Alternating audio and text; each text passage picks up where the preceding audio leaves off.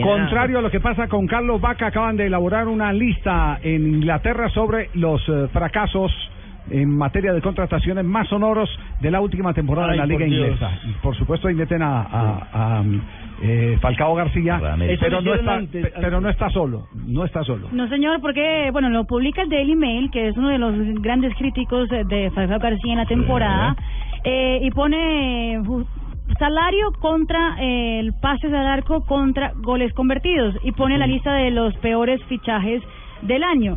Lo- Y Falcao García es del número cuarto. ¿Quién, eh, quién la comanda? Empecemos eh, el orden como es. El número uno es Emmanuel Rivier del Newcastle. El segundo es eh, Mangala del Manchester City. Defensa del Porto. El tercero es Río Ferdinand del Queens Park Rangers. El cuarto es Falcao García del United. El ah, quinto es Zárate del West Ham. El sexto es Mario Balotelli del Liverpool. El séptimo es Gareth Barry del Everton. El octavo, Ángel Di María del Manchester United. ¡Angelito! Por Ese ejemplo, es- ese es el peor por ejemplo, Di, Di María, un jugador de una 90 trayectoria. millones, 90 millones. ¿Quién lo colocó en esa lista? Sí, del sí, sí, mundo? que lo- no, no sé ¿Quién tú es el bárbaro que lo va a colocar en la lista Sí, de esas? Pero esto, pero esto confirma, eh, confirma eh, yo, yo no eh, eh, voy a detenerme en el caso de Falcao García porque evidentemente en el caso de Fa- Falcao García Hay hay eh, mm, un, un hecho ineludible y es el que él todavía no había despegado después de la lesión ni siquiera en el Mónaco. Y segundo, no ha tenido los minutos suficientes como para una evaluación seria. Eh, Objetiva. Sin embargo, Ángel Di María sí ha tenido más oportunidades que Falcao García y está metido en esta lista Ángel Di María, lo que eh, necesariamente obliga a pensar qué tanto los han utilizado bien en el Manchester Sí, United. tiene razón, Javier, es ¿Qué un tanto? bárbaro el que lo colocó en Stoico habló en estos días, yo no sabía que Stoico había sido víctima también de, de Bangal, ¿no? Pues, ¿Cómo le parece que en la segunda era, en la segunda era Gistro eh, Stoikov estuvo bajo la orientación de Bangal en el Barcelona y solamente el técnico holandés le dio cuatro partidos.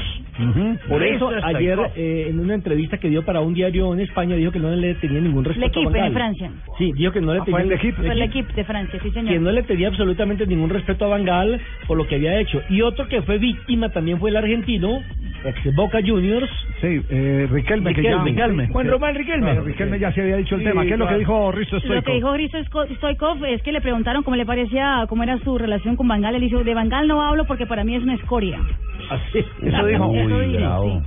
Eh, aparte dice que una vez estaba él con su esposa en el estadio del Barcelona y Bangal se le acercó a la esposa y le dijo, ¿cómo, eh, eh, ¿cómo es que usted está casada con este? Y entonces ella dijo, no, pues ¿cómo que No, casada pues, con sí, este? sí, cara dura, ahora. Si es un balón de oro, ¿cómo? O sea, Mire, pero pero todo eso se puede colocar eh, con beneficio de inventario, es decir, que hablen los que sufrieron lo de Bangal, pueden eh, estar hablando desde el corazón, desde el rencor, Desde el rencor, pero sí. que lo diga Koeman, que ¿Que fue es un rival eh, en este momento en la liga inglesa, y que diga que Bangal es un hombre que no sabe manejar grupos, que eh, es un hombre demasiado duro, que no concilia, que no se gana la voluntad de los jugadores cuando ya un tipo de, de la brillantez de Koeman como jugador y como director técnico vierte una opinión eh, en ese sentido, ya es una calificación eh, eh, que nos eh, ubica a todos sobre qué tipo Increíble, de entrenador es un tipo soberbio. Exactamente.